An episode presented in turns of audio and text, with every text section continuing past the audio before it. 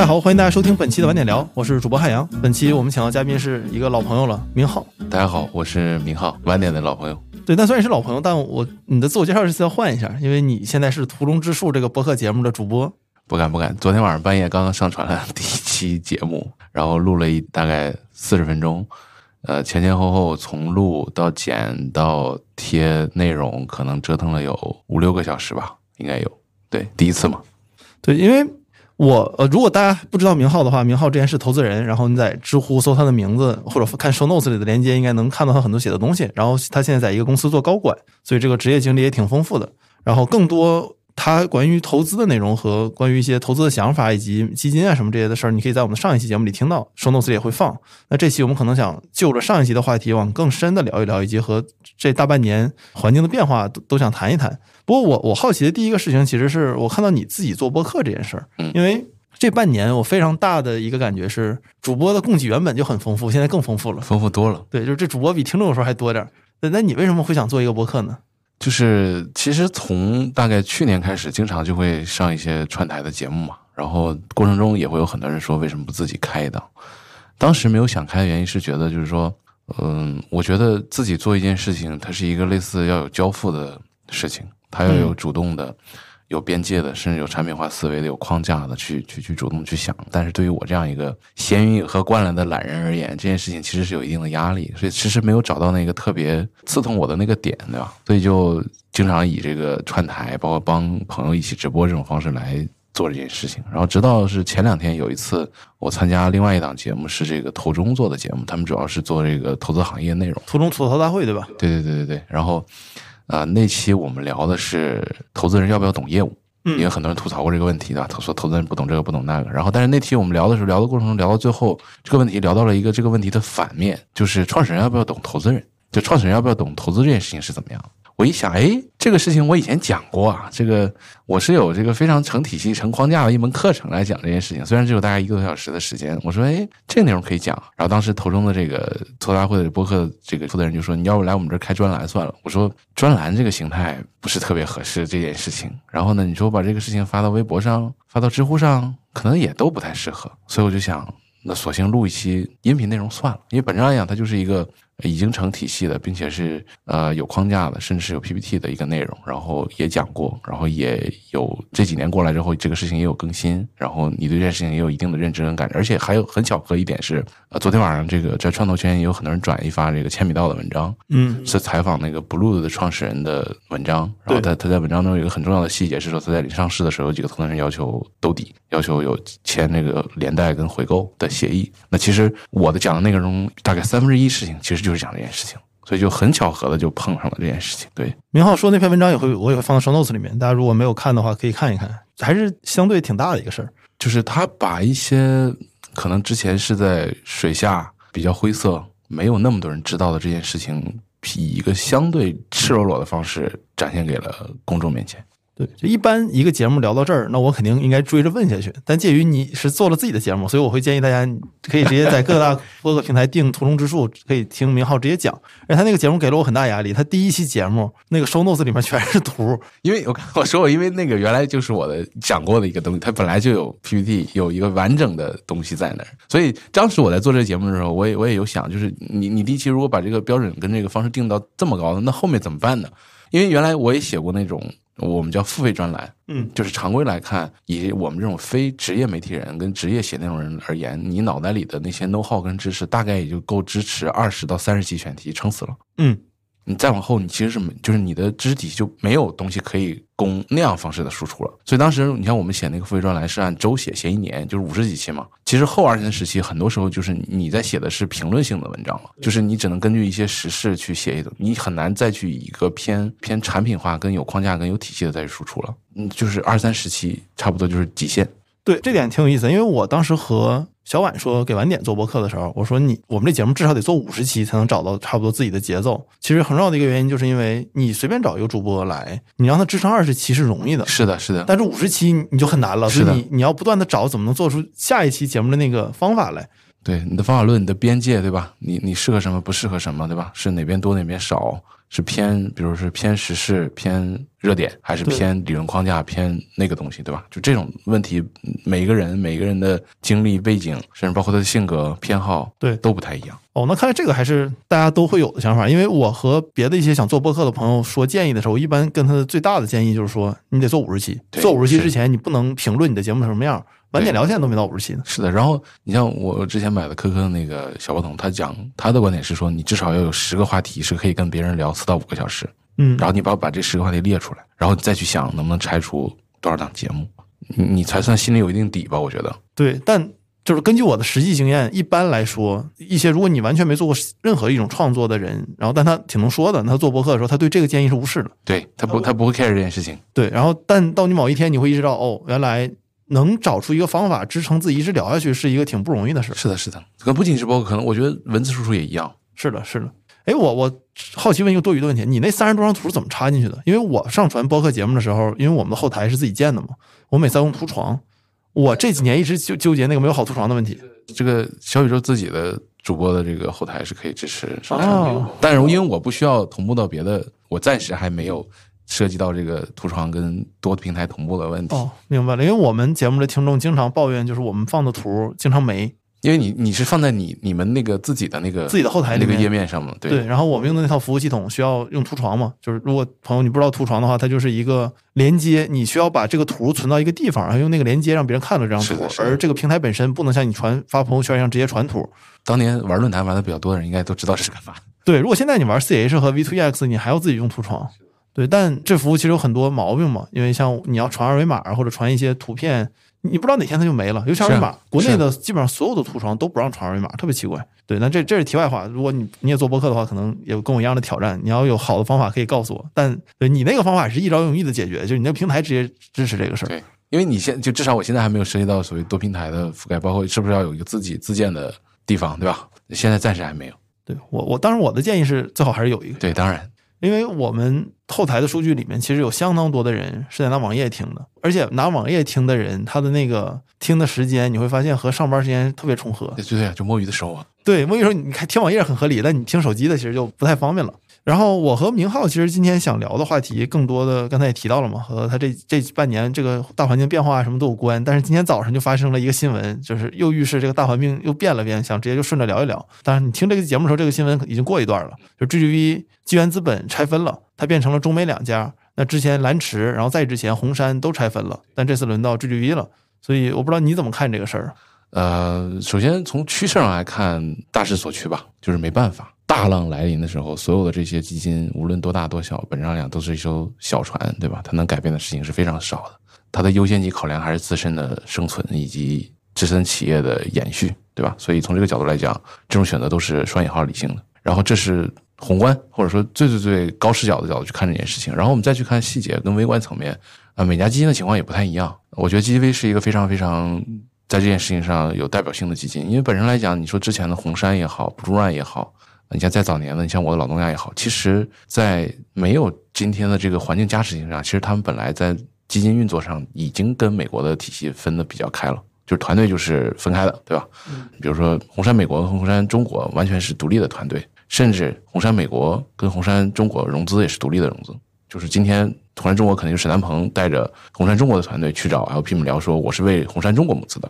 然后红杉美国可能就是红杉美国的合伙人们带着团队去找 LP 们说我是为红杉美国的融资的。虽然可能他们的 LP 的交集比较大，但是本质上来讲，LP 去投这笔钱的时候，他是知道这笔钱是放在了美国，还是放在中国，还是放在印度，还是放在东南亚，还是放在什么地方？但 GGV 比较特殊一点是，GGV 的钱是不分的。一直以来，GGV 都是一个相对于其他这些团队而言，它是一个真正意义上的国际化团队。就今天我 GGV 的投资人去募资的时候，是 GGV 所有的合伙人一起去的，有我们中国创业者比较熟悉的这几位，也有美国人，大家是一起去为 GGV 这个主体去募资的。所以在之前，它整个的运作方式就是一个全球化的运作方式，它是没有分 GGV 中国跟 GGV 美国，或者 GGV 亚洲、GGV 亚洲跟 GGV 美国的。所以反过来讲，在这个事情出现之前，大概前一个多月吧，其实有一篇新闻是那个美国的那个监管机构发了一个问询函嘛，这个前情提要就是你们上上期节目采访那个那个律师聊的这个事情，就是美国政府通过一个什么法案是要求啊美国公民以及美国相关的机构不能投资中国的，比如说人工智能几个方向。然后这个事情马上出来之后，就出了一些问询函，那个问询函就是问询了几只投资机构这件事情，其中就有 GGV，就是这个事情是一脉相承延续下来的。那为什么会问他们？也是因为他们那只基金可能跟我们刚才讲过的这些大家常见的这些所谓的美元基金不太一样。就是他之前就一直是一个一在一起在做事情的状态，他没有办法切割那么细。可是今天，嗯，时代逼着你必须做切割。那他怎么切割呀？如果是一起募的基金的话，那可能现阶段的现存的基金可能没有办法了。我觉得，就是你募的时候就没有办法去说的那么清楚，对吧？那新的基金肯定就是谁是谁的，就是亚洲基金就是亚洲基金去募，美国基金美国美国基金去募，人民币基金人民币基金人民币体系去募。他们在亚洲这个下面前还单独去列了人民币的基金。新的基金，我觉得肯定就是完全分开的。可能老的基金从法律架构层面上是没有办法分得那么细的。但是，比如说之前的一些项目，比如说老的基金投的项目，到底是中国项目还是美国项目？这个可能在内部可能会在，比如列个表，可能给 LP 们告诉他们哪些项目是属于中国的项目，这些项目的成本是多少，现在估值多少，收益大概是多少，把这个事情至少内部要先要理清楚，然后再去看能不能做一些处理。我觉得相对是比较难的，因为你在起初就不是分开的。对被投项目有影响吗？应该也还好，就是已经投了就还好，法不溯过往嘛，对吧？然后你虽然是拿了钱，但是之前的事情可能也就比如这样，你也不就是或者说存把这个事情再拉高到一个超级高的高度来讲，即便是美国那个法律跟那个法案要求也是新的不能在嘛。你之前的事情是没有，你你怎么管？你能让他退了吗？还是怎么说吗？不可能。对，因为我我作为一个创业者，我看到这个新闻的第一反应是，首先这个事儿肯定不是 GGV 所有人都知道，大概率只是高层知道。那一定还有投资经理在下面在和项目在聊，有些项目可能正准备过会啊什么的。那他们今天早上起来看到那个新闻的时候，第一反应一定是我操，那我这个项目那肯定是它分是美国跟亚洲嘛，它其实不仅仅是中国，还包括东南亚、什么新加坡这些地方。比如说，我们假设今天有个创业者在跟。这样的基金聊，那首先你在聊的过程中，你就知道你是要拿人民币还是美元嘛？那人民币其实本来就是一个相对已经是一个被切割出来的状态嘛。人民币本来是，那如果你拿美元，确实你可能需要多问一嘴。对，而且即使是拿人民币的话，就现在出这个事儿之后，它对投资速度应该也还是有一点影影响嘛？可能会在架构层啊设计乱七八糟工商变更啊什么这那的，可能会有。对，因为我我觉得对于很多公司来说，你你延半个月一个月，可能就变化变数就就挺大的。谁知道？对，不过那我还好奇一个事儿，但是 GGV 和其他几个基金不太一样，就是 GGV 很明显是国内投的更好，对吧？那它切分完之后，美其实相当于美元的那个，它要从零开始重新做一下，也不是从零，就是其实它在美国也做了比较多的 deal。你看当年像 Wish，，就当年在美国做那个电商的平台，应该也是他们投的吧？然后你像原来呃在国内比较有名的那个同事好，原来起名的合伙人就是投小米的那个人叫汉斯，他其实后来去 GV，其实就去 GV 美国，他在美国做很多 deal，所以其实 GV 在美国也有一些成绩。也不是单纯的从零开始，只是说在未来确实两边分开之后就各找各妈了，对吧？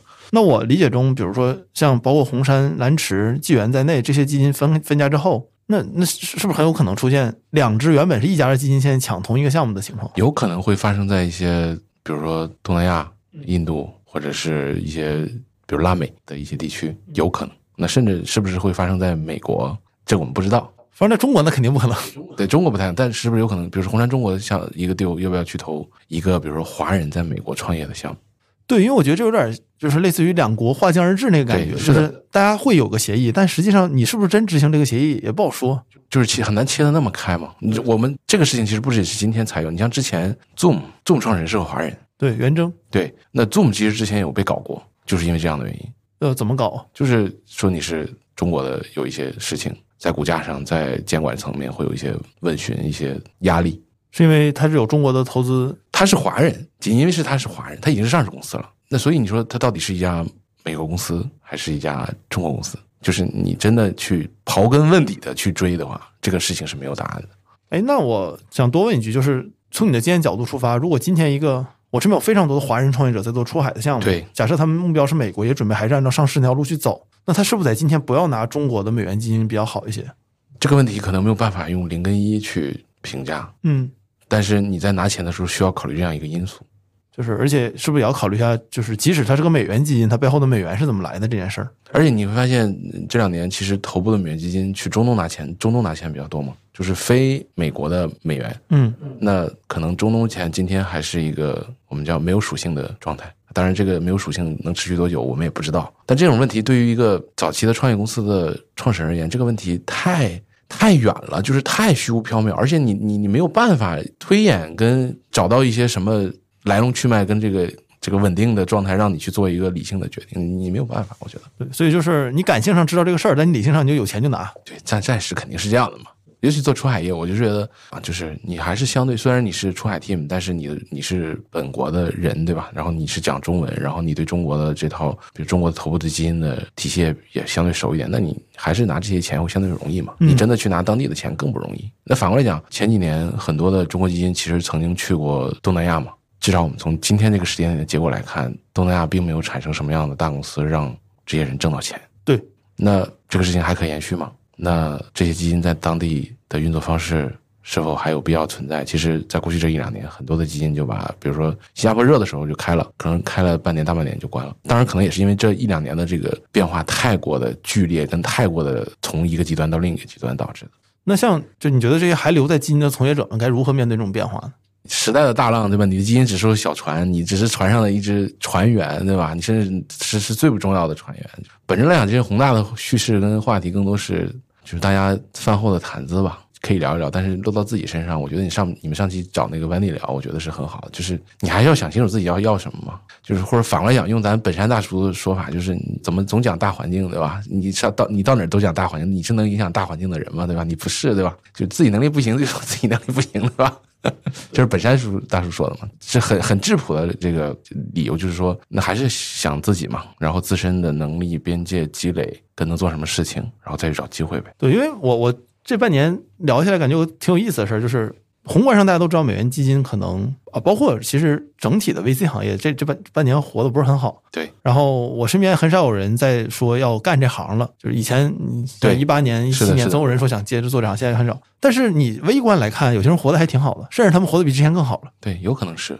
就是微观层面、个人层面，还是做的事情还是其实是挺多的。因为本身来讲，虽然我们讲这么多的问题、这么多宏观的事情，可是现实情况是，比如说我们上一期就讲，头部基金都还有钱，头部基金能持续那么多钱，无论他是拿美国的钱、拿加拿大的钱，还是拿大学的钱，还是拿养老基金钱，还是拿欧洲家族的钱，还是拿中东石油的钱，反正他能拿到钱，而且都不小。那他总要投项目的，他虽然难投，但他总要投的。那他总要做执行，总要做那这个投后的管理，总要做退出，总要做各种各样的努力跟尝试。这些活总有人要干，而且钱不少，不是说没有了，是钱真的还可以的。那我现在反而觉得，其实最难受的，真不是做投资，最难受的现在是不是高估值的美元公司，尤其它跟敏感行业有关呢？非常好的问题，就是。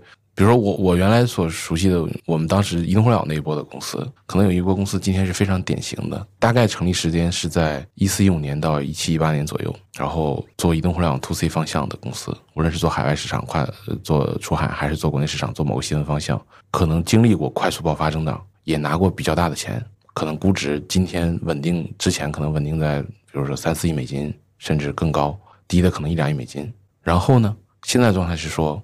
比如公司有一两百号人，业务也还可以，甚至能赚钱，可能一年也有个比如一千万、两千万的利润。但是投他的早期投资人的基金到期了，然后在今天这个环境下，退出压力特别的大，所以这些早期投资人就需要退。可是市场上没有办法让他退，因为这些公司没有后一步了，就是他上上不了市，卖没有人买，回购没有现金，死也死不了，怎么办？现在市面上有一堆这样的项目，不是一个两个，是一堆。因为你就会经常遇到，因为他们会找到我们。我还是那个观点，找到我这就代表市场市面上已经没有没有钱没有钱了。因为按照理性来判，去排优先级得排第四级到第五级才会是我们这样的，就是机构的投资啊，这公司的投资公司，而且是小公司，就不是正式的大的巨头，而且是没有上市的，只是有点钱的小公司，那就代表着市面上没有任何的流动性了。而且你要想这件事情麻烦的在于，这些项目其实在之前那些早期基金的账面上都是回报非常好的项目。因为账面上已经翻了很多了，对，但是退不了。咱你有啥建议吗？对这种事儿，没有建议，没有办法。就是大家都很希望去解决这件事情，但是确实非常。你像大家尝试各种方式，比如说过去两年关于 S 基金的探讨特别多，S 基金相当于有一个新的基金把你整个基金的份额接过去了，我不 care 你什么时候案子，可能就把基金投的五十个案子的整个的基金份额拿走，帮你解决。可 S 基金你一听就是这个成交是太难了，凤毛麟角，对吧？今年又 A 股市场 IPO 又关了，然后很多 FA 跳出来说并购市场会崛起，屁，那是一厢情愿，好吧，对吧？嗯就是并购市场和播客市场每年都他妈是元年。都是一厢情愿，对吧？那真的太难。所以就是我我我也跟这些身边也有些这样的创始人一聊，反正我很直接，我说第一，你算一下你历史上拿过多少钱，不要去想着你的估值、你的什么那些都没有任何意义了，你就想你历史上拿过多少钱，今天能不能有方法把这笔钱还上，就是你唯一的找寻的结果。所以你看前两天那个一个做 SaaS 的公司叫分享销客吧，哦，后后把钱都给对他十周年嘛，十周年的公开信的第一件事情说的是我把钱还给红杉了，对吧？对，这是已经是就是这可能会变成常态。就如果你有各种的无论什么方式，你自己公司有钱，你创始人有钱，怎么样，还是说找到一个合适的、能够愿意接手，哪怕是低价的方式，你只要能但凡把所有历史人物的钱还上，大概率就是个好的结果。按什么价格还？那一般常规就是今天我昨天讲的，就回购嘛。那方方是以可能以每年单利，比如百分之八，你算一下。那很多听众可能没有，他不太知道为什么创始人一定要把这笔钱还上呢？是这样的，就是这引发昨天那个讨论，就是说我昨天在讲的时候，有三分之一的内容，刚才我讲是讲回购这件事情。为什么回购那么重要？就是因为在这个时间点跟这个档口产生了这样的状态之后，投资人最后的一个可以利用的武器叫做回购。回购的条款是什么意思呢？就是说你跟投资人去签投资协议的时候，投资人有一个权益是说，比如公司如果未来五年。或者六年或者七年没有上市或者退出，投资人主动权在投资人说，我要求公司把我的股份买回去，买回去的价格就是我当时投你的成本加，比如说每年百分之八的单利。我昨天在博客里讲，我说你像中国服务所有 PVC 最多的律所叫汉坤，所以它是有最大的大数据。汉坤每年会出一个统计报告，这统计报告统计什么呢？统计过去一年汉坤所有经手的 P E V C 的项目的条款情况。二零二三年的这一这一版是七月份刚出的。在他统计的汉坤所有经手的项目里面，百分之八十七以上的项目是有回购条款的。人民币基金就百分之八十七是美元，人民币是百分之九十，也就是说，绝大部分情况下一定是有回购的。但是回购并不等于无限连带，这是两个完全不同的概念。但是今天在很多媒体的渲染里面，这是一个事情，但是它是两个概念，中间差了什么呢？中间就是说回购的边界导致的。如果回购的是没有边界，那就是个人无限连带。这个比例是多少呢？百分之二十到百分之二十五，美元百分之二十，人民币百分之二十五，也就是四分之一到五分之一是有个人无限连带，那就不用解释了。你但凡反正怎么样，到结果到那天，投资人一定要退，一定要有一个结果跟说法。他可能也未必真的一样，他就是要一定，比如说基金就是到期了，LP 就要他给交代，那他也没办法，他只能把压力给到下面。你说基金一个执行人，无论他是投资经理、VP、合伙人，哪怕是个投后法务、财务，他能做什么？按章办事嘛，你这么签我就这么弄嘛。你没有钱，那你变成老赖嘛，那是无限连带，对吧？那中间那个块呢？不无限连带，但是回购呢？这块是什么呢？就是一般情况下，比如说会要求回购的这个边界是有划死的。最最最最好一点的是以公司的股权价值为限，也就是说最差你把公司你的所有股份创始人给投资人，最极端它不会影响到你个人的家庭的资产这些事情。这个比例百分之。五十六，所以大部分情况下其实是不涉及无限连带和连带的。但是这里面有个问题是说，百分之五十六是美元的情况，而且百分之五十六是连续三年下降。在二零二零年，航空做的报告时候是百分之七十，也就是说，在三年之前，百分之七十的美元 VC 在回购条款签约的时候是不要求创始人背个人债务。二零二一年是百分之六十二，二零二三、二二年变成百分之五十六，趋势是越来越严格。那刚才我讲过，我们刚才这么多公司遇到这样的问题，因为它肯定到了回购期。他投资人是有这个主动权的，也就是说，投资人手上握着那个遥控器，但凡他的 LP 对他的压力大，比如他那只基金可能成绩不是太好，没有一个 home run 的案子能够让基金之前已经把一些钱还上的话，那他退出压力就是很大。那如果你的项目本来就是在账上显示收益非常好，他当然会优先在这件事情上想处理方式。当然，没有人会希望走到那个极端的处理方式上，但是如果前面的方式都没有办法处理的话，那事情一定会走到那个极端的地方去。那就是咱们刚才说的是几亿美金的公司嘛？还有，我觉得还有一些也挺难受的，是十几亿美金的大公司吧？对，所以那他们可能有另外一种方式，就是比如说我们今天讲一个案子，比如说今年有一家上市的 HR SaaS 公司叫北森啊，三百亿港币市值上市，上市第一天跌百分之五十，第二天跌百分之三十，现在这公司大概只有六十亿还是七十亿港币？它为什么一定要上市？为什么一定要咬住三百亿港币的市值上市？因为刚才我们说过的，回购的前提条件是说，如果你没有上市，嗯，那你上市了。回购就解掉了哦，那同时，为什么咬定那个价格？因为所有人在投签投资协议，尤其越后期的投资协议里面，一定会要求有一个叫合格 IPO 的价格，不能让你以一个非常流血的方式去上市。所以反过来讲，昨天晚上 Blue 的出那个事情，跟投资协议里面的合就是合格要求上市的条件应该是相关的。因为首先，北森是做 HR SaaS 的，呃，现金流有，但是肯定没有很多的现金能去把，因为他融了很多的钱，历史上融了很多的钱，他完全不可能用自己的钱把这个回购解掉，而他公司时间也很长。他可能不仅仅是第一轮到期，可能后面几轮的基金也到期了，那他一定要有个说法跟交代。他为了防止跟可能也有过沟通啊，就是说大家各让一步，就是说你们也不要发起这个回购的这个事情，然后我去把事上了，大家一起搞一下。所以它上市是一定要咬住那个价格的。所以你说反过来讲，这种上市有什么意义吗？它的价格、它的估值、它的流动性没有任何意义。它上市唯一的目的是为解回购。那这样的事儿应该会越来越多。当然。那北森还是能上港股？对，是的，他已经是。然后反过来，你再想一个另外一个事情啊，这些所谓的大基金，他一只基金可能要投几十个项目，这种项目已经算是比较好的项目。对啊，就是他既然还能以那个价格上港股，这是个很不可思议的事儿。因为很多公司可能，他比如现在就卡在我是美元这么多钱一直融的，然后现在我这个业务形态不可能再拿任何美元了，我也不可能去美国上市了。香港对，但你往香港转，问题还是挺多的。其实，所以反过来讲，今年的很多上市，我觉得本质上来讲就两个字：交代。哦，所以你要说解套，没有，就是交代。那交代又分体面的交代跟不太体面的交代。刚才讲的北森就是属于不太体面的交代，Keep 就属于比较体面的交代。就 Keep 上市估值大概就是最后一轮估值，哦，就是这样已经是非常体面了。那今天一个创业者他想融资，他早期他该怎么办呢？现在他还要融吗？还或者还要在中国融吗？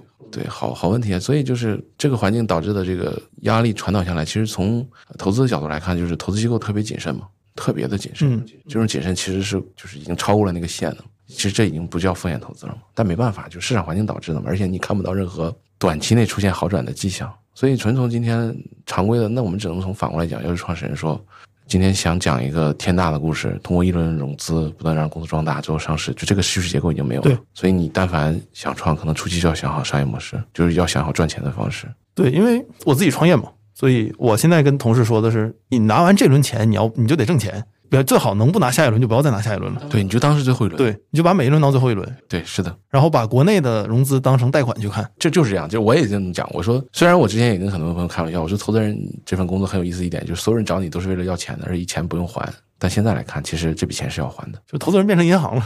就总是要还，而且还还有很有意思，就是今天这个耿乐是出来之后，早上起来我跟那个我一个很好的朋友聊天，然后他也提这个事情，因为他也是做这个行业。我说我下期博客的名字想好了，我就想下期第二期博客我就叫兜底万恶之源，就是所有的事情都是因为兜底产生的。就是那个你你的那个博客名字屠龙之术，那个龙究竟是啥？可以根据时代情况去变。对，是的。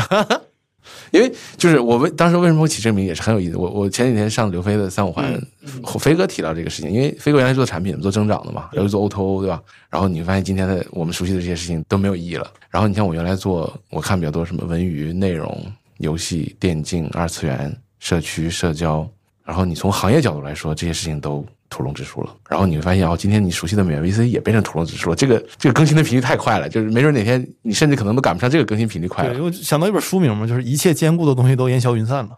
对，是的，是的，全部都，全部都。对，那在这个大环境下面，就首先还是很多人创业，很多人在做投资的，尤其晚点聊的听众们还是在这个圈子里。是的，是的，是的，是的。那我觉得对于我们个人来说，我们现在要做下一个事儿之前，我需要把我过去的所有知识全部刷新一遍。那要看你做的事情是一个。完全新的事情，还是说过去的事情的一个往前迈一步的积累，做一个作坊之类的。就是创业是分很多方式的嘛，不是说只有一种说做大做强。那很多创业可能是小而美。今天这个市场是允许小而美存在的嘛？只是说它可能不太适合拿大钱，甚至不要拿钱。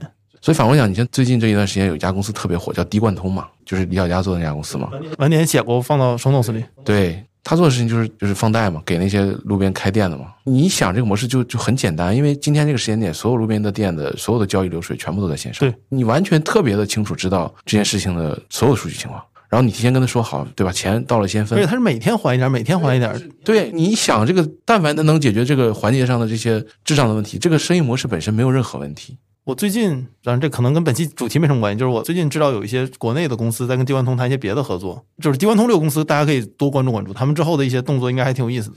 是的，是的，就是他至少他他无论是因为李小佳个人的人脉关系，还是反正他把这条路如果但凡趟通，而且现在趟通了，可能只趟通了，比如连路边的连锁这样一个小的业态，那已经这么好了。那如果他再能趟通别的，就真的就他这个名字起的很好，叫滴贯通。就是但凡如果他这个通路变得更宽，跟更多的类目的话，那就变得更大。就李小佳本人是我在这个行业内你聊各种天儿发现 reputation 最强的人之一，就就很少有人说他不好。当然我对这公司不是那么了解，我也是看晚点的报道知道的。但是我有朋友和身边家人找工作，我说你要不然你投这个公司试，这个公司看着有前途。我我认识这家公司不太行，现在。对，那咱们说回今天该聊的主题，也不算跑题，但聊了挺多了。就是你你平时写文章，然后你现在开始做播客，而且你上播客其实挺多的。就你上播客的那个数量，应该跟我过去半年做节目的数量其实差不多。没没没没那么多，就是我数了数，其实挺多的。你感觉音频这个媒介有什么特殊性吗？呃，音频就是它，因为声音是比文字本身有更多的想象空间的，它会让很多事情变得具化，但它又没有像视频那么的视觉表达。所以反过来讲，我们看所有的小说网站都在做听书，对，也是这个原因，就是它跟文字之间的关系特别的紧，然后它同时又提供给了在文字的价值之上的再一层的情绪价值。然后这是一个角度，另外一个角度是这个，其实之前我我也在很多场合讲过，就注意力经济嘛，就是人的注意力是要填满的嘛。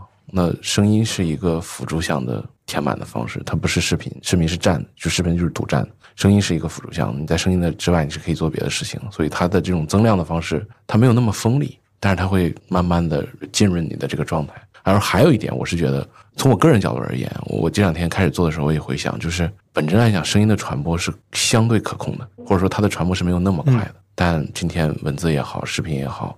它的传播是一个太迅速、太不可控的状态了，因为声音你你要听，然后你要长时间的听完之后才有表达的再一步的传播。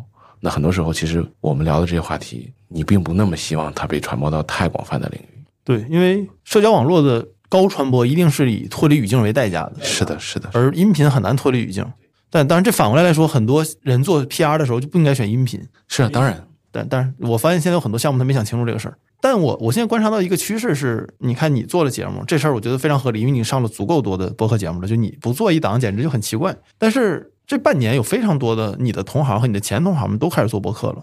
所以那天 我做播客的时候，那个范冰说，连你跟我们另外一个经常去同中的人都开始做，就代表这个行业确实真的不行了吧？我很好奇，就是就是你你以前像一五年到二零年。大家创业的时候会觉得投资人说一次话，然后各个媒体都转，让大家创业者都要读，就仿佛他说一次话很不容易。你要知道他他在怎么看这个项目，然后他怎么看这个环境，我该怎么 pitch 他。就在今天，所有的投资人都在出来越说越多，甚至开了播客节目。对，因为你你很简单，抖音上已经卷过一波了呀，已经卷过一波投资人去做抖音啊，所谓个人 IP 嘛，对吧？因为确实你说今天这个时间点，当然就大家还在很努力的在看案子找案子，可是确实从结果来看，投的非常少。然后你会的很多东西真的变成屠龙之术了，你再不讲，真的就被埋没了，你就没有那个存在的价值跟意义了。那你觉得这是条好走的路吗？当然不好走，就是一将功成万骨枯，好吧？它比投资还难的，好吧？做内容永远比做事情、做很多事情要难的多得多呀。那你觉得你们有优势吗？在这方面有一定的自认为的优势，因为你每天你你都在表达，都在输入输出。所以前两天我在那个潘乐的直播间直播，我也聊过这个故事。我说有一天下午，我遇到一个就是入行比较新的晚辈，他是一九年入行，满心期待进入行业，帮砸了个满怀，对吧？然后他就现在就他现在在做 Web 三的投资。然后我们当时是聊一些行业的事情，GameFi 啊，包括 Web 二转 Web 三很多这样的。因为新加坡刚刚开完会嘛，然后他在临走的最后一个问我问的问题，我觉得他是发自内心的自己，他个人就之前我觉得他问的很多问题都是替他基金在问。因为他们要了解行业这个，但最后一个问题，我觉得是他他提他自己在问。他说：“你这么多年做这个个人输出表达，到底是利大于弊还是弊大于利？”我也好奇这个的回答。我觉得肯定是利大于弊的。反正最后我说他这个问题隐含意就是他自己要不要做这样的事情。反正我说，那你如果你做这件事情不会影响你太多本职工作的情况下，在你付出的时间跟其他的成本不会边际效应那么多的情况下。我觉得是应该做的，就是它的杠杆效应确实是很大，它不一定在什么时候会给你一些什么样的帮助跟什么样的东西，但是反过来讲，你不能把这个事情想的太过势利，就是太过的利益导向，那那可能就会偏。但 Web 三那个世界又太太没办法跟利益掰得太清楚了。对哦，这个我觉得一会儿可以，我可以多问一下。但你刚才说这个，我觉得我也可以评论一下，就是我最近在做的几个大的内容。这个节目应该十月份你听了，你可能十如果快的话，十二月份、一月份能看到这一系列内容，全是因为我这个内容的合作者在曾经的某一天看到了我写的别的东西，嗯，对，然后就来找我聊，然后几个人同时找我聊之后，就传了一个非常大的的局，就可以把这个一些我原本没有想过我能写的东西给给写出来。就是那个信号理论嘛，就是你发了一个信号出去嘛，但那个信号它就一直在传嘛，一直在传，一直，那你不知道什么时候之后这个信号会被另外一个信号接收器接到，并且给你返回来嘛？对，那你怎么看 Web 三投资呢？就是还是得投啊，就反过来讲，钱还是非常多的呀。真的是已经有的钱在那儿在的太多了嘛，所以还是要投。只是确实整个生态跟之前吹过的很多的大饼已经都破掉了，就是像 Will 说叫灾后重建嘛。对，但是就投资角度而言，是不是就是投 crypto 的基金，它的逻辑和尤其你要发币的项目的逻辑和你们传统美元基金的那个逻辑差别还是挺大的，挺大的。所以甚至连 crypto 世界的二级跟一级的差别也非常大。对，就是因为我发现这这次来上海也是参加了一些区块链的活动嘛，就是你跟这个行业的一些朋友聊，他们问的问题和你之前比如像晚点的听众们可能更熟悉的基金的问题都完全不一样。是当然，比如听他们跟一个项目聊，他们从头到尾没有问那个项目日活是多少，不重要，不重要。对，Sandbox 才多少啊？对吧？对。然后我后来反应一下，就是我我发现就是我身边认识的一些人，他们那个小玩意儿的日活可能比很多公链都高。对，但是公链更挣钱。对对，但那这个时候你会觉得。你做一个传统美元基金的投资人转行做 Web 三的时候，会所以屠龙之术嘛？没用了，没用了，这东西是没有用了吗？你，就难道没有些东西可以带到这个行业里吗？我不知道，哦，因为你也没干这事儿，就是我也在学习，我也在观察。看他们感觉就是你最不理解的事儿是啥？我还好，都都还都理解，都还都还那都能理解，因为至少你还是个用户嘛，还是在无论是 FT 对吧，还是二级的交易还是什么，你至少还在这个过程中，你还知道这件事情到底在干嘛。那你会觉得有什么东西是一定要转变的思维模式吗？如果你想做做好 crypto 的投资，一级的我更多的指的是，就是相对的你的时间周期要放短一点嘛，短到我不知道短多少，反正要放短。因为本质上讲，我们原来被教育的就是时间周期就是十年起，对吧？大周期，然后啪一个公司从收市上市，平均周期七年，对吧？你的所有的时间的刻度是以这个。五年、七年、十年来算的，你甚至连新闻行业周期都是连以两年、三年为算的，它是以这个周期来算的。所以你所有的判断跟体系，包括估值、包括融资节奏，都是以这个时间刻度来。可是可 p 世界完全不是这样的。那你会不会感觉，就从过去这十年下来，长期主义这个事儿，对于大部分人来说就是个奢侈的词？当然不可能，太难了。那是奢侈品，太奢侈了，那是绝对大佬的奢侈品。对，甚至甚至我觉得很多大佬都没有办法做到这一点。对。我们狭义上的很多，我们看得到也没有办法，真的是没有办法，对吧？你你天生你募资基金就是五加二，就是七加二，就是基金钱到这儿就是告诉你这样的，你怎么办？你除非许昕二十八年，我可以长期成为长青基金，没有退钱可以，但是凤毛麟角。对，包括你像，其实，在去年还是今年什么时候，红杉美国改了那个结构嘛，就是红杉不希望用这种方式继续延续红杉的那种方式了，所以他把红杉这个主体变成一个类长青的形态了。当然，下面还有小的基金，但是它不会像以前那样，就只以一个基金运作的方式来去做这件事，也是因为这个原因嘛。而且你你反过来讲，他讲的，我觉得也无可厚非，就是说一家公司从小到大，你看着它长大，然后它上市了，你就要退了，因为你到期了。可是这过去这可能二三十年被证明，二级市场应该是更挣钱的，但你没办法，你不能享受那个收益，因为你是一级市场，凭什么？就基本上每一个成功的一级市场投资人都会后悔自己有点啥卖早了，但没办法，他就得那那就得卖了。对呀。谁能做到永远的这个高卖低买啊？谁谁能啊？不可能的。对，上次咱俩聊完之后，我一直好奇一个事儿，就是你在那个节目里上呃后半部分，我忘我忘了时间线了，可能听众你得自己导一下。就你说你不做 VC 的一个原因，是因为你觉得你对人的判断没有那么准，就是最成功的一批创业者和你的和你喜欢倾向对不是不太一样。倾向。然后我最近正好昨天和曹宁也做了一个关于马斯克传的节目嘛，就是你如果你读马斯克传或者你看那个 Lex Friedman 采访他的作者，然后在里面就不断的提到他是个他是个混蛋，但是取决于你看的版本不同，那翻译词儿不一样。然后像马那个马斯克传开头的第一句话就是说我我是推动了电动车把人要送上火星的人，你怎么能认为我是一个 normal dude，就是个正常人？对对对，我看到那个经常很多人转嘛那个。对，那这个时候我就不禁在想一个问题，是不是想要做成比较大事业的创始人？他可能真的就只能是那一类人，就你但凡 nice 一点，但凡和平一点，你都干不成那么大事儿呢。或者说这个问题的另外一种解释是说，很多人投资人会说，他见到一个创始人，他能感觉或者他有一个体感的状态是说，这是一个比如百亿美金的创始人，还是一个十亿美金的创始人，还是一个五亿美金的创始人。可是很难有人说见到一个人说，这个人他妈也是一千亿美金的创始人。就是说到了那个层次，确实可能就很难再去以这种方式去做评判了。然后我们只能马后炮的回头去找，看到那样的人，他们符合什么样的特质，然后去把它归类跟划分。所以确实是不是可能真的到那个层次，就千亿美金以上吧，说的世俗一点，对吧？可能真的是需要一些特立独行或者什么样的东西是。但这个但这个权重跟这个划分方式，它无迹可寻呀。他没有办法指导你的工作呀，所以大家还是固化在百亿、十亿这个方式。它还有一些框框可以画嘛，那个就没有框了呀，那天马行空了，好吧？那你只能就是赌了。那你觉得什么框是五亿，什么框是十亿，什么是百亿呢？这不一样，每个细分领域可能都不一样。比如就挑你熟的来说呢？首先来说，就是可能，比如说，我们会觉得有个大公司经历，对吧？然后做到比较高的职位，然后他的对某一个细分品类的认知跟理解比较深，然后他同时在个性当中有一点点，无论是对，如果他做社交，比如对人性的理解，如果他对交易对一些什么东西的理解相对好一点，相对来说，这种人可能就大概符合，比如常规我们定义一个十亿美金左右创始人的一个画像，他是可以画出来的。哦，在这个画画像里面，我显然就不符合其中任何一个。就是那，所以你可以画一亿到五亿的也可以啊，没关系啊。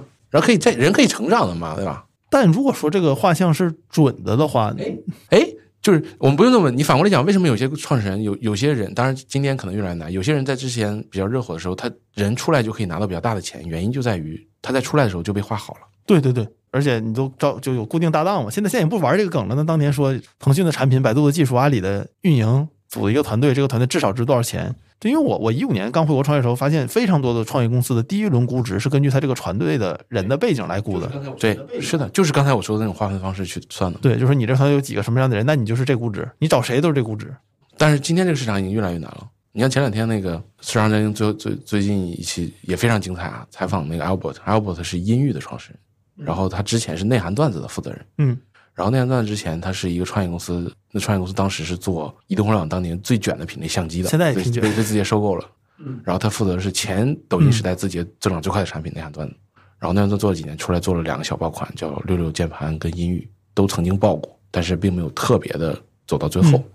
然后他去采访的时候，去讲这个事情的时候，就是他去讲他的认知理解，然后你一听完就觉得他还符合我们刚才原来画的方式。可是今天这个时间点，这个市场已经不太愿意。以纯人的方式给这样的项目投资了，那会以什么方式投呢？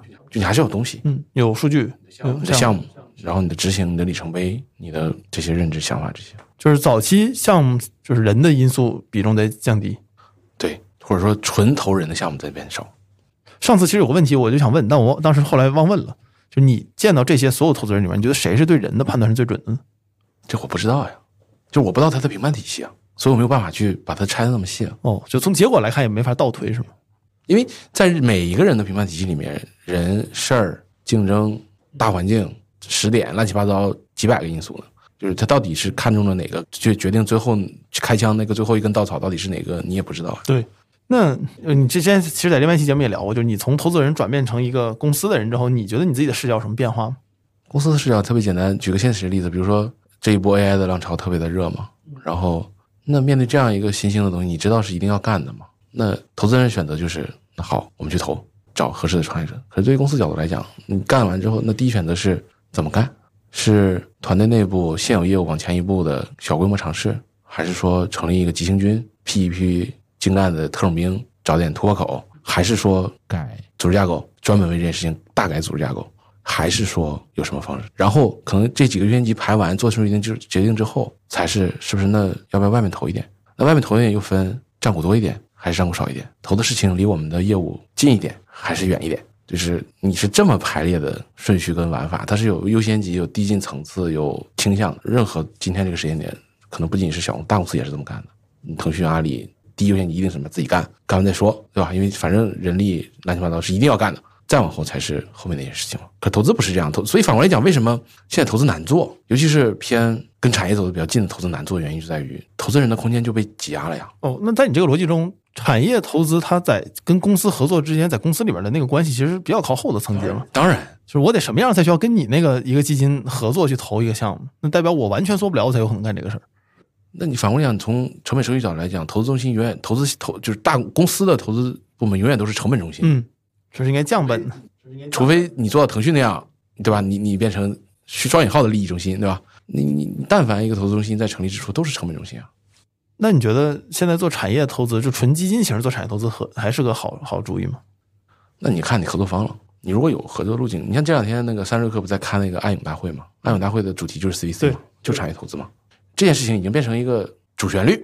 对，因为就是在相当长的一段时间里面，CVC 是最不受重视的基金。因为现在没办法，就是确实新机会太少了嘛，而且很多新兴技术也好，新兴行业出现的状况，它是周期特别的短，然后可能是基于原有的一个已经成熟的产业链也好，技术也好的小变量，嗯就是它不是那种完全全新的一个什么样的东西，那必然离得近的人肯定会有优势。你很简单，国内华为，嗯，过去几年华为投资做的多好，逻辑上讲，你一看你现在谁都能看明白，对吧？投资供应商，对吧？芯片、半导体什么这个摄像头膜，对吧？你想它有多少供应商？它用哪家？华为已经不是离产业链近了，它就产业链本身。对，那对那对它一个决定比你给一个公司投很多钱，我觉得都重要。是啊，所以投资变成辅助了嘛？那确实，投资就应该是辅助的呀。对于这些公司而言，但这样反过来，其实也挤压了纯做投资的外部投资人的空间。某种程度来说可能是吧。对，那咱们上一次聊的时候，当然提到了很多方向，比如 AI GC 啊，然后直播间，还有一些游戏啊什么的。就你你觉得这半年有什么你就验证的趋势吗？就 IGC 这波确实，你像昨天红杉不也写了吗？Act Two 就是第二波嘛。然后他是红杉美国写的红杉美国写的。然后他在这篇文章，他最好一点在于他之前写了 Act One 嘛。然后这篇文章最好一点在于他在回顾了 Act One 什么对了，什么错了。然后错了的第一条就是所有人没有想到这个事情这么快，跟这么繁荣。就是这是错误第一条，所有人都是。就是你想，去年上半年大家谈还在谈论 Mid Journey、Stable Diffusion 画图，也很多人聊，但是本质来讲，它是在一个小范围内的小固定场景下的一个小东西。虽然也挂了 AIGC 这样一个名字，但是大家没有想到会变成这么大的事情，跟这么广泛的共识。我觉得所有人都低估了这件事情，这是一个非常大的变化。然后另外一个话题，之前去年其实我聊过，因为跟你聊之前，我刚从广州出来出差回来，去广州开了个会嘛，是做那个我们组织的直播间游戏的。这个事情在今年也火了，但它火的原因是在于大平台流量的扶持。其实今年整个在游戏行业，虽然游戏行业今年很难，但是今年整个中国游戏行业涨得比较快的是小游戏，跟刚才我说的这种这种叫直播间游戏，或者是基于大流量平台的这种游戏。虽然它的体量可能从比如说几十亿涨到了一两百亿、两三百亿，速度非常的快，但是本质来讲，这部分空间其实是大流量平台给你的，而不是天生冒出来的。所以反过来讲，就跟刚才我们讲的产业投资是逻辑是一样的，它是一个在原有已经非常繁荣的生态系统里面长出来一个小的新的物种，但它不够，它不是参天大树，它不是自己成为森林，它不是这样，它只是一个大生态系统繁荣到一定程度，具备了这样的土壤，产生了一点点基因突变，长出来一个小东西。怎么听下来这也不是一个特别乐观的？但是对于就反过来讲，这种事情个体来说对于个体来说很好。你像我们那个例子，就我们去年投了一家公司，是去年年初大概 Q 二时候投的，本来是想说出海的，做海外的这些事情。然后，当然他做的那个事情跟现在这个事情是有关联的。今年年初，抖音找到他们说，希望帮他们定制抖音上的这个东西，然后他们就上了，三月份上了，帮就红了。但这个生意就这个生意特别难。有一天我在极客上发这个动态，我说我我同事另外一个我们项目的负责人说，他想尝试他在他的产品里也加这个功能，就直播间游戏。然后他就问，因为他知道我们投了一家，他说问这个嗯那那家公司跟那个抖音的分成比例怎么样？我说能拿八呢。他说我哪拿这么多？抖音才拿二。抖音拿八吧然后我说他拿百分之八。啊，百分之八，这已经非常低了。对我说他拿百分之八，主播拿百分之四十二，抖音拿百分之五十。对，我发现就是很就是很多人，我看这个各种社交网络，他没意识到一点，就是他那个美国不是苹果跟打官司嘛，说苹果拿百分之二三十，说贼多，大家说这个苹果真是抽税抽太狠了。不是，你看国内任何一家公司，如果只抽百分之二三十的税，在你这儿那已经是太好了，但是你这百分之八还是我没想到的低。但反过来讲，百分之八对于一个小公司而言，其实也可以。你像他，就我们不算那些小游戏啊，就是现在各个流量平台都在推小游戏，就休闲类的。其实头部的小游戏现在流水已经破亿的都有了，小游戏啊，什么《咸鱼之王》嗯，这种，对吧？然后他那个，你像他那个游戏，它的开发成本并不高，然后他团队也不大，它的流水其实不小，即便是百分之八，对于一个小团队而言，已经所以是个好生意。是的。然后我跟那个创始人聊，你想他挣钱了，他一个二十八人的小公司已经挣钱了。然后我说感想怎么样？他第一个还想说：“妈的，去年就不应该拿你们的钱，因为对吧？拿钱干嘛的，对吧？对，但这事儿你不不能事后马后炮。对，早年你也不知道。对，但要我是他，我肯定这么想。对，当然对，开玩笑，各个正常人都这么想呀。那我今年最后一个我想问的话题就是判断一下未来呢？咱咱不用判断特别长，就半年到一年就行。哎这个太难了。你这两年就是你像我们这些金融行业，我们自称金融行业吧，还还虽然是苦力跟民工对吧？大家特别愿意去看那个香港有一个那个叫哪个证券每年会出那个风水的那个趋势的那个图，风头风水趋势，就是风水用风水的方式，是里昂还是哪个证券公司每年他会找那个香港那个大师去算，然后去结合那个港股中信里昂证趋势以及券以及风水的那个，就有一个 PDF 报告，嗯，就这个报告这两年特别有人看。啊，大家就只能把希望跟信心寄托于风水上。对，因为我我自己的最近几个判断，当然这可能说出来，听众可以自己验，在未来验证一下对不对。就是第一点是，就是香香港的重要性会重新提起来，而且他会以一种大陆人可能没有办法特别容易理解的事儿来把这事儿说出来。因为香港是普通法和自由港，就是我们对香港的三大特点，一国两制是最理解的，但是对普通法和自由港这个事儿，大陆人理解的不是特别深。但现在你会意识到，普通法有它的优势，尤其很多新业务在普通法下面，你就是可以做的。对，因为那天和那个以前在博时，现在在在万象 HK 的那个肖峰博士聊，他说他去跟香港的相关的负责人聊，说他们要做什么事儿要牌照。他人的第一句话是：肖先生，这事儿不违法，你不需要找我要牌照。有很多新业务可能会在香港诞生。过去一段我们都是认为香港不行了，新加坡起来了，但我觉得你再看一看，当中国现在这个环境、大陆这个环境的情况下，香港可能还能起来。然后另外一点其实就是中国历史上一直有庄子的时代和孔子的时代，对对对对，现在又马上要到庄子的时代了，有可能所以各种玄学也好，佛学也好，然后甚至一些神秘主义也好，又开始火起来了。那里面还是有很多生意机会的。是的，当然。所以你看，温迪不也说要去做心灵上的创业吗？对，不过这个更多是关于个体的，就我觉得机构在这方面很难有什么大的事儿，你你没法说我这个是个专门投风水的投资机构。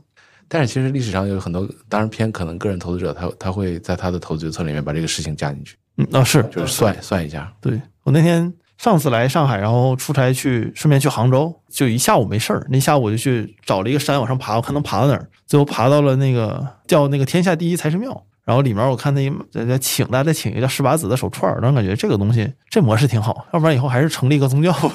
那一看这个利润率非常高的业务，就大家实在是没有办法找到一些。反过来讲，你看整个的西方世界，宗教为什么那么盛行？就是人在寻找答案的终极的时候，是一定要有个依靠的嘛。对那找不到了，那只能想象出来一个了。对。不过就这个事儿，对于我们这一代的大陆人来说，是一个比较新鲜的事儿，因为在你的呃父母认知和你体系的对是没有的对没有这个东西。那这一次又来了，那其实你回看一些历史，可能还是能找到一些一些东西的，也因为不好说嘛，未来什么样。就当然希望我下一次和你录节目的时候，当然可能大概率还在同一个地方、同一个座位上。那我们感谢小宇宙今天借我们这个录音室。也还有一点很有意思，你像去年咱俩录的时候是去年底十一月吧，对那个腾讯三百还是两百开放，然后腾讯帮帮帮很快的时候涨到三百，巅峰涨到三百五、三百六。昨天腾讯不声不响的跌回了三百，就是那当然可能我们下次录的时候，腾讯还是三百。但我 我就想到我一九年还是哪一几呃忘了哪年了，有一个腾讯最高是多少钱七百？七百对。然后有个朋友在腾讯五百的时候说，就是这个公司才五百块钱，那就怎么可能不买呢？对，然后买了巨多的腾讯股票，然后到七百的时候特别开心，没卖，一直到现在他还拿着呢。拿着吧，反正账面就吃着呗。对，不过当然我们希望下一次录的时候，腾讯能重回五百，然后我们可能还在一样的地方聊一些更乐观的事儿。希望好，那感谢大家收听本期的晚点聊。然后，如果你想听明浩更多的节目，现在你不用在各个地方搜寻他了，你直接去订他的通知数就可以，在小宇宙可以直接订到。那最后也再次感谢小宇宙借我们俩这个录音室。对，但是我们用小宇宙的录音室，并不是因为明浩是在小宇宙上托管啊，只是因为小宇宙比较好借了我们而已，并没有什么利益关系在里面。那我们下期再见，各位拜拜。拜拜拜拜。